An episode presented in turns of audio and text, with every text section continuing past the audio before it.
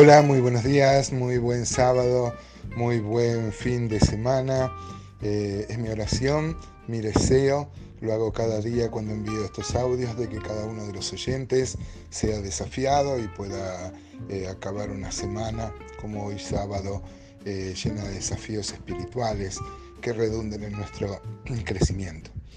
Hoy vamos a ver el, el capítulo 15 de nuestro apasionante libro de Job y vuelve a intervenir Elifaz, el primero que había dado consejo, el primer amigo que había hablado. En su momento eh, fue el menos duro, fue muy duro, pero menos duro que los, que los otros dos. Y ahora luego de que Job hace una defensa, hace una queja profunda ante Dios y hay un reproche hacia, hacia sus amigos, Elifaz vuelve con una contundencia, Elifaz empieza un segundo ataque eh, en lugar de ablandarse con sus quejas y acusa injustamente a Job de haber abandonado el temor de Dios y toda consideración hacia él e inclusive de reprimirse en la oración. Fíjese eh, qué, importante es esto, ¿no? Eh, lo que le está acusando eh, Elifaz es muy injusto, pero nosotros podemos sacar aplicación para nuestra vida de lo importante que es el temor a Dios y el tener un tiempo de comunión eh, diario con Dios. Yo recorro iglesias y a veces me asusta la falta de hábitos piadosos, esto de meditar en la escritura, tener un compromiso de santidad, temor de Dios, aseguren el crecimiento espiritual para cada ser humano. Vamos a leer entonces, sin más, este Job 15. En mi Biblia tiene un título que dice Elifaz reprende a Job eh, y dice, respondió Elifaz, temanita, y dijo, ¿proferirá el sabio vana sabiduría? ¿Llenará su vientre de viento solano? ¿Disputará con palabras inútiles y con razones sin provecho? Está aludiendo Elifaz, los consejos que yo te di son consejos de sabio, no son consejos de viento, llenos de viento, de vanidad, ¿no? Eclesiastés habla mucho de la vanidad, por ejemplo, Eclesiastés 1.14 dice, miré todas las obras que se hacen debajo del sol y aquí todo ello es vanidad y aflicción de espíritu. Pero mire una vez más, como estamos acostumbrados al libro de Job, encontramos sabiduría de viento, ¿no? Les dice Elifaz, esto es sabiduría vana, sabiduría llena de viento, ¿no? Es sabiduría. Él se, se arroga haber sido un hombre muy sabio en los consejos que le daba, que le daba a Job. Y es más, le dice, lleno de viento, de viento solano. El viento solano era el viento del este, el más, el más destructor. Habla de una violencia vacía. ¿no? Mire qué, qué importante es desglosar lo que está diciendo Elifaz. Versículo 4 dice, tú también disipas el temor y menoscabas la oración delante de Dios, porque tu boca declaró tu iniquidad pues has escogido el hablar de los astutos, tu boca te condenará y no yo, y tus labios testificarán contra ti. Ay, mi amigo, mi amiga, qué duro se transformó Elifaz. Parece que salió de la, de, de, donde estaba escondido para ser muy duro, lo acusa de falta de temor, que nosotros sabemos que es el principio de la sabiduría, ¿no? Este, y, y, reclama, dice que tu boca declaró tu propia iniquidad. Eh, le está diciendo ningún hombre piadoso haga Versículo 7, ¿naciste tú primero que Adán? ¿O fuiste formado antes que los collados? ¿Oíste tú el secreto de Dios y está limitada a ti la sabiduría?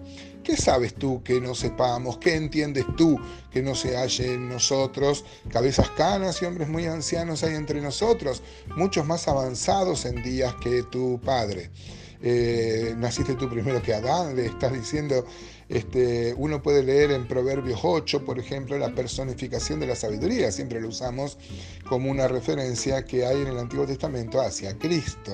Ahí la sabiduría se personifica, por ejemplo, en Proverbios 8:25 dice, antes que los montes fuesen formados, antes que los collados ya había sido yo engendrada. Habla la sabiduría, la sabiduría se personifica. Elifaz no tuvo acceso a lo de Proverbios, faltaba mucho para que lo escriba Salomón, pero se está refiriendo a esa, esa sabiduría eterna anterior a Adán. Le está diciendo, ¿qué te haces el sabio? ¿Qué tenés más que nosotros? ¿Qué porque lo que vos decís va a ser más importante que nosotros. Qué orgullo el de Elifaz, qué doloroso habrá sido para el corazón de Job que le hablen de esa forma sus supuestos amigos. Versículo 11 dice, en tan poco tienes las consolaciones de Dios y las palabras que con dulzura se te dicen. Qué hipócrita, Elifaz, y habéis sido muy duro. Qué con dulzura. Ojalá eh, nosotros hemos sacado eh, aplicaciones que nosotros debemos sí debemos hablar con dulzura, con amor, pero los amigos de Job no hablaban ni con dulzura ni con amor. Y encima ahora Elifaz le dice, pero vos estás menospreciando lo que te estamos diciendo, eh, lo que te dije con dulzura. En tan, en tan poco tiene las consolaciones de Dios, se arrogan ser un agente de Dios que vino a consolar a, a Job y las palabras que con dulzura se te dicen. Versículo 12, ¿por qué tu corazón te aleja y por qué guiñan tus ojos para que contra Dios vuelvas tu espíritu y saques tales palabras de tu boca? Horrible lo que le está diciendo este Elifaz en su segunda intervención. Eh, suma otro, otra, otra, otra espada que atravesaba el corazón este, de Job. Ahora le dice, ¿por qué guiñan tus ojos? Hablando de, la, de, los recursos de los malvados, ¿no? Proverbios, por ejemplo, 6.12 dice, el hombre malo, el hombre depravado, ese es el que anda en perversidad de boca, que guiña los ojos, que habla con los pies, que hace seña con los dedos, perversidades hay en su corazón, anda pensando el mal todo el tiempo y siembra discordias. Este, a eso se está refiriendo, al hombre que este, habla guiñando el ojo, que siempre tiene un recurso para, para, este, para hacer el mal. Qué dura es la acusación de Elifaz hacia Job. Dice el versículo 14 de Job 15, ¿qué cosa es el hombre para que sea limpio y para que se justifique el nacido de mujer? He aquí en sus santos no confía, ni aun los cielos son limpios delante de sus ojos, cuanto menos el hombre abominable y vil que bebe la iniquidad como agua. Mire qué interesante eh, lo que dice mm, Elifaz. Elifaz está, está, está diciendo qué cosa es el hombre para que sea limpio. Si vos naciste, estaba, esto prueba que tenían conciencia de la depravación que tenía todo hombre y que no se podía justificar el hombre por sí mismo.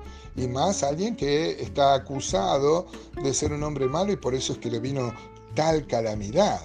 Eh, qué bárbaro, ¿no? Este, Elifaz está tomando las mismas palabras que había, dicho Job en su defensa, ahora eh, eh, lo usa Elifaz para, como dicen los muchachos, darle con un caño. Hermanos, acá tenemos una fuente de riqueza eh, para no ser como Elifaz, no sumar a alguien que está pasando en medio de la prueba un dolor más, eh, eh, siendo muy duros nosotros. Debemos, como decimos siempre, orar mucho para que Dios guíe nuestras palabras y lo que vamos a decir ante una persona que está sufriendo.